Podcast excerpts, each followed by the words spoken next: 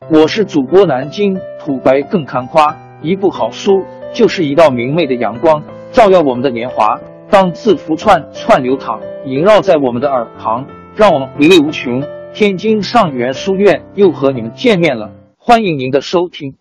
听众朋友们，大家好！开讲前先打个小广告，作为主播，你们的关注和打赏是对我努力工作认可的结果，谢谢听众。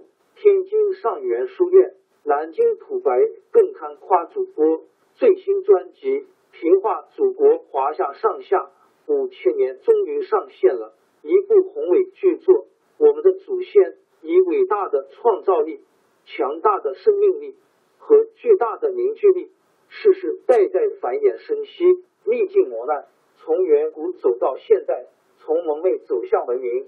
全书共计。两百八十三回，作为播客，我劳动我所得，付费的有声书来了，你愿意为此花钱花时间吗？评话中华上下五千年专辑的进度更新按听众的关注和评论而定。喜马拉雅号 UID 七三二六四零二二，微信号 sh 八五七三零一四四九，请多多关注。多多打赏，谢谢大家，谢谢。下面正式开讲《平话中华上下五千年》专辑。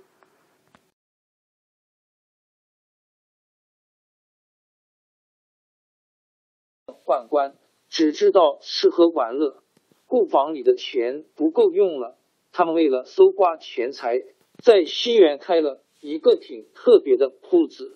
有钱的人可以公开到这里。来买官职、买爵位，他们在洪都门外张贴榜文，标出了买官的价格：买个郡太守定价二千万，买个县令定价四百万。一时付不出钱的，可以暂时赊欠，等他上任以后加倍付款。这些花了钱买官的官吏，一上任当然更加起劲的搜刮民脂民膏。东汉王朝的黑暗。和腐败可算到了家了。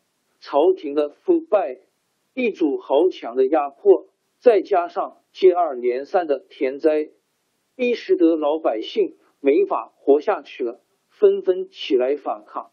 先是吴郡一带农民起来攻打县城，杀了官吏。会稽人许生在巨章（今浙江慈溪）起兵，没有几天功夫，聚集了一万多人。汉灵帝下令叫扬州刺史和丹阳太守发兵围剿，被起义的农民打败。许生的声势越来越大，还自称阳明皇帝。公元一百七十四年，吴郡司马招募人马，联合州郡官兵打败了许生。吴郡的起义军虽然被镇压下去，但是更大的武装起义却正在酝酿着。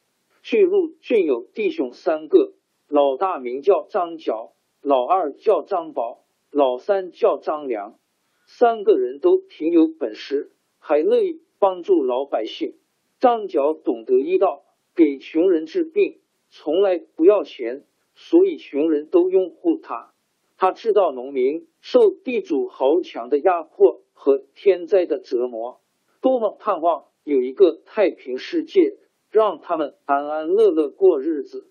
他决定利用宗教把群众组织起来，创立一个教门，叫太平道，收了一些弟子跟他一起传教。相信太平道的人越来越多。张角又派他的兄弟张宝、张良和弟子周游各地，一面治病，一面传道。大约花了十年功夫，太平道传遍了全国。老百姓不论是信或者不信，没有不知道太平道的。各地的教徒发展到几十万人。当时郡县的官吏也只认为太平道是劝人为善、给人治病的教门，谁也没有认真过问。朝廷里有一两个大臣看出苗子，奏请灵帝下令禁止太平道。汉灵帝正忙着建造他的陵园。也没把太平道放在心里。张角他们把全国八个州几十万农民都组织起来，分为三十六方，大方一万多人，小方六七千人，每方都推举一个首领，由张角统一指挥。他们秘密约定，三十六方在甲子年（公元一百八十四年）三月初五，京城和全国同时起义，口号是“苍天当死，黄天当立”。岁在甲子，天下大吉。苍天就是指东汉王朝，黄天就是指太平道。他们还暗暗派人在洛阳的寺庙和各州郡的官府大门上用白粉写上“甲子”两字，作为起义的暗号。可是，在离开起义时间还有一个多月的紧要关头，起义军内部出了叛徒。向东汉政权告了密，朝廷立刻在洛阳进行搜查。在洛阳做联络工作的马元义不幸被捕牺牲，和太平道有联系的群众一千多人也遭到杀害。由于形势突然变化，张角当机立断，决定提前一个月起义。张角自称天公将军，称张宝为地公将军。张良为人公将军，三十六方的起义农民一接到张角的命令，同时起义。所有起义的农民头上都裹着黄金作为标志，所以称作黄巾军。各地起义军攻打郡县，火烧官府，打开监狱，释放囚犯，没收官家的财物，开放粮仓，承办官吏、地主豪强。不到十天，全国都响应起来了。各地起义军从四面八方向洛阳涌来，各郡县的告急文书像雪片一样飞向京都洛阳。汉灵帝慌忙召集大臣商量镇压措施。汉灵帝拜外戚何进为太将军，同时派出大批人马，由黄甫松、朱俊、因 J.N. 卢植率领。分两路去镇压黄巾军，但是各地起义军好像大河绝了口子一样，官府哪儿抵抗得了？大将军何进不得不叫汉灵帝下了一道诏书，吩咐各州郡自己招募人马对付黄巾军。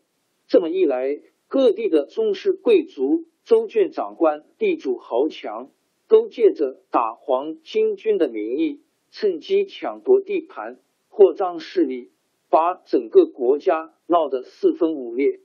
黄巾军面对东汉朝廷和各地地主豪强的血腥镇压，坚持了九个月，艰苦顽强的战斗。